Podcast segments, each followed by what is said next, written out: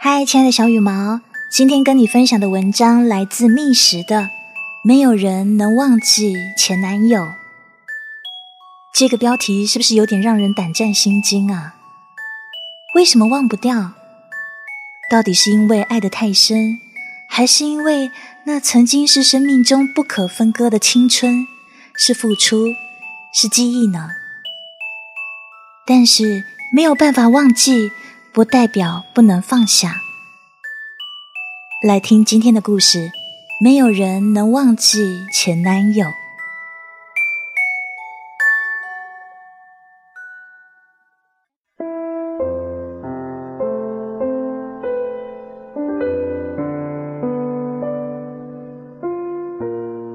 很久之前的一天，我从篮球场经过，就像命中注定一样。我注意到了我的幸运数字八，那是酷热的一天，是那年夏天里最热的一天。八号球员转过身，他甩甩头发上的汗珠，提起一瓶矿泉水猛干，水划过他起伏的喉结，棱角分明的侧脸，高耸挺拔的英姿。那纯白的球服比那一天的阳光还要耀眼。他叫郝未来，摄影系专业。校庆那一天，食堂中挤满人。我穿过人群，来到郝未来面前。我说：“你好，我是秦若淼，我喜欢你，我们交往吧。”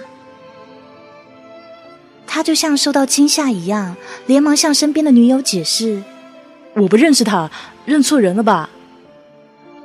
你是不认识我，但我认识你啊！你是好未来，我喜欢你，我们交往吧。好未来不知所措的低下头，我继续穷追猛打，大声喊道：“好未来，我喜欢你！我要让全食堂的人都知道，你被我承包了。”我至今都记得当时他那如小狼狗一样惊讶的眼神。当时我好想上前摸摸他的头。三个月后，他和女友分手了。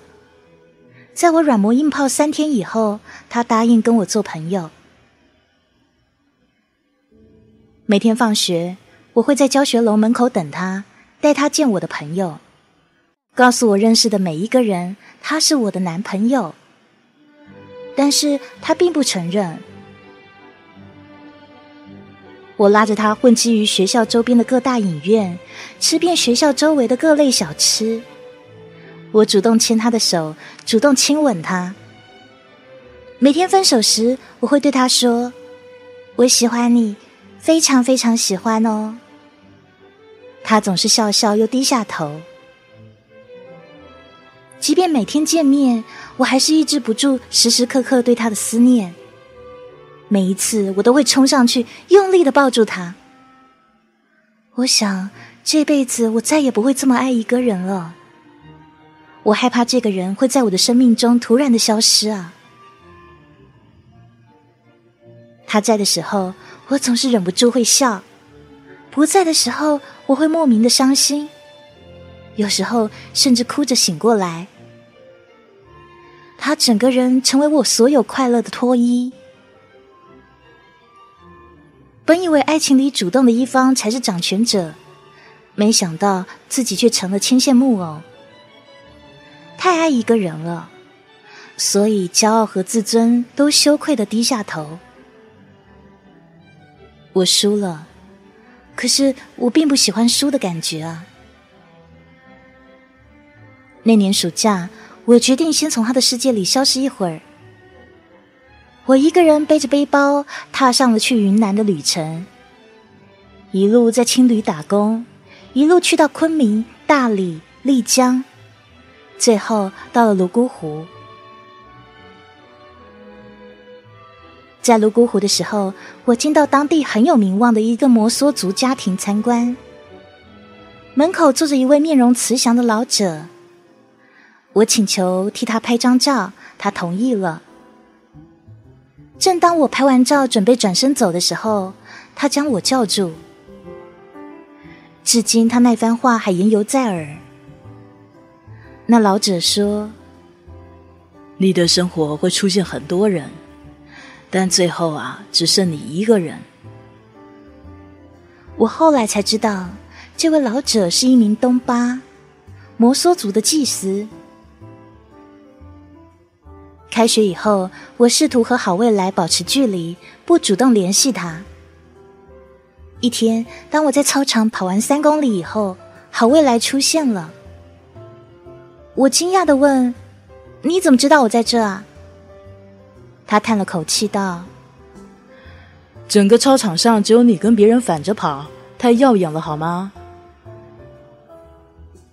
不知道为什么，看到他，我所有的矜持和冷酷都没有了。你干嘛笑那么夸张啊？他拍了一下我的头，我摸摸他新长出的胡子，说：“怎么想我了？”他故作生气道：“你这段时间到底怎么了？”电话也关机，QQ 跟人人都没有更新。啊，那你就是想我了。别转移话题。哟，长脾气了。你又没有承认过你是我男朋友，干嘛这么关心我？那我有否认过吗？你有说过你喜欢我吗？喜欢就一定要说出口吗？我盯着他的眼睛，我说：“要，一定要。如果连说出口都这么难，我还能期待你做别的吗？”于是，郝未来不自然的回应说：“好，我喜欢你。”敷衍，大姐，你还要我怎么样啊？他不耐烦的说。我正色道：“好未来，我告诉你哦，我从小到大没有这么爱一个人。”我想成为你生命中最重要的人，我要的是你的人生，你敢给吗？他掏出钱包，这是我的银行卡、饭卡、图书馆借书卡，钱包里面呢有一千，还有一把钥匙。啊，这学期我已经不住校了，我在外面租了房子。我愣住了，我问：“你这是邀请我？”做女主人吗？他的眼睛瞥向其他地方。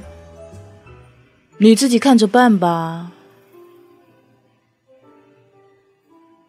大学最后一年，我们住在一起。客厅里放着好未来的画架、面具，还有我的大提琴。别人都是床头吵，床尾和，我们呐，都是在床上吵，在客厅里和好。我太能说，他呢又笨嘴笨舌。每当有冲突矛盾的时候，他就会跑到客厅去故作正经的画画。我也会跟到客厅架好大提琴。原本是想拉一些狂躁的曲子给他捣乱，可是时间一长，这反而成为我们化解矛盾的方法。那段时间是我人生做过最多的饭。我知道自己的厨艺很差，我甚至常常把盐跟味精都搞错。我理直气壮的说：“我对食物没有爱啊。”而好未来会说：“没关系，对人有爱就行啊。”然后他会把所有的菜都吃光。我们在一起以后，我瘦了八斤，他胖了十斤。我俩一丝不挂在床上的时候，我总会感叹：“哎，我的胸都长到你肚子上了。”未来会拍拍肚子说：“你现在是嫌弃我了吗？”我摇摇头，抚摸他微微凸起的肚子。哎呦，我喜欢的又不是你的肚子，是你床上的温柔和绅士。未来对我皎洁的笑了笑，说：“哼，我就喜欢你的好色跟风趣。”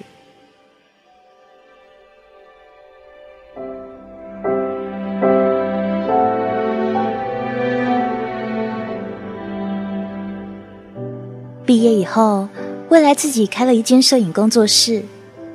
我呢，到了一家四 A 广告公司做文案。我们过上了朝九晚五的生活。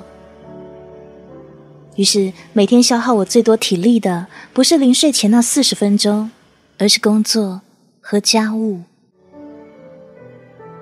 那天我在客厅拖地，未来在打游戏。我让他把腿抬起来让一让。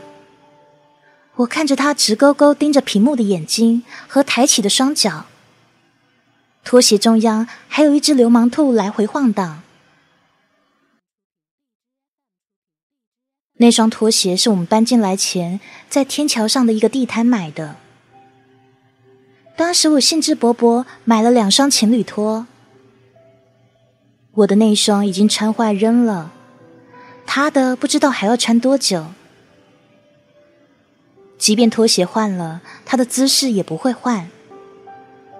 只要我和他还在一起，我就要忍受每天我拖地他抬脚，我洗衣服他玩游戏，我去做饭而他看电视的生活。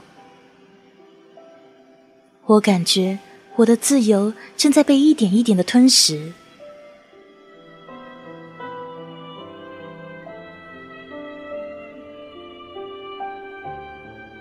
难得周末，我想睡个懒觉呢。可未来总是拉着我，不是陪他逛摄影器材店，就是陪他看展览，或者陪他跟他的同事们聚会。而我最反感的是老板娘式的应酬，要面面俱到，还不能随便说话。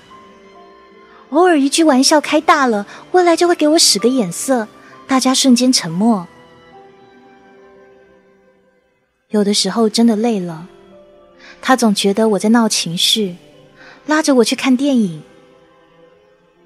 我说我困了。原来你不总爱拉我看电影吗？我们就像以前一样，你困了就睡我肩膀上。可是我宁愿睡枕头。我没有说出口。我常常向未来抱怨。我不喜欢现在的自己，可是他总不痛不痒的说：“你得习惯做家事，以后呢，你要当全职太太，还要带小孩，怎么办呢？”真的是一语成谶。没多久以后，我发现例假没来，到医院检查，已经怀孕一个多月。我拿着 B 超图看了又看。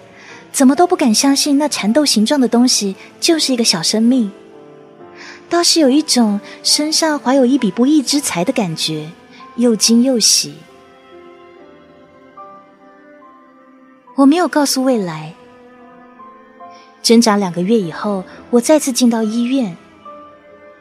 这个小蚕豆已经初具人形，可是我什么都给不了他，连爱都给不了。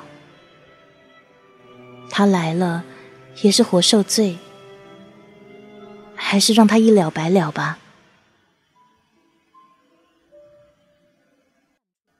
回到家以后，我向未来坦白了怀孕的事。三年的感情注定是要到头了。我已经不在乎他的愤怒是否爱我这些事情，我只想尽早解脱。我曾经扬言要拥有他整个人生。要吃掉那个男人的我，可现在我只想一个人好好的睡一觉。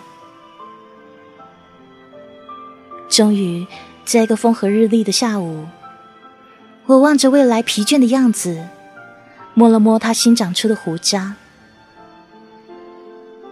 每一次你难过的时候，都会忘了刮胡子。未来默默松开我的手，他说：“你走吧。”回到我当初见你的样子，那是最好的你。我对你的感觉跟当初一样啊，我只是失去爱你的力气。你要的是生活，我还贪图做梦。我们注定要走不同的路。除了几件衣服，我什么都没带走。原来所有的旅行都差不多。只需要一颗出走的心还有一个行李箱。离开好未来的三年里我甚至没有谈恋爱没有性生活。工作把我的生活填得严丝合缝。就像大话西游里放弃七情六欲的至尊宝为了去七天取得真经他戴上了紧箍咒再也没有回头得到也意味着弃舍，很苦，但是是唯一的路。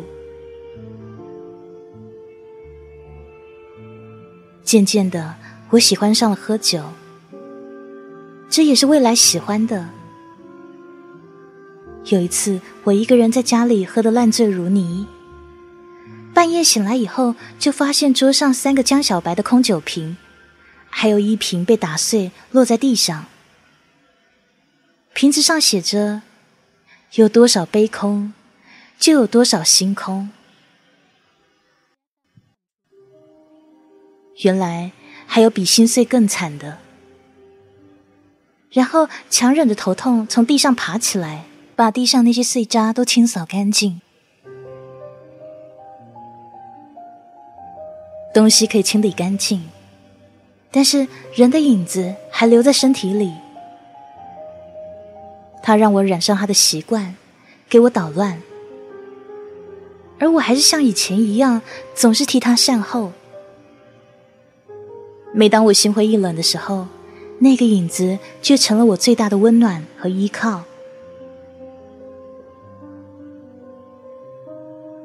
今年中秋节，母亲因为乳腺癌过世，在这个团圆的节日里，唯一的亲人离开我。葬礼上，我见到了好未来，真没有想到会以这样的方式再次见面。当他抱住我的那一刹那，我失声痛哭。我哭是为了所有的送别，为了这一条孤独没有同伴的道路。我哭是因为我想让这个拥抱再长一点。我哭是因为我觉得躺在棺材里的人应该是我。人生中有太多的第一次，而永别只有一次。最好的相遇不是久别重逢，是劫后余生。最庆幸的是，劫后余生还能遇见你，哪怕你已不再是你，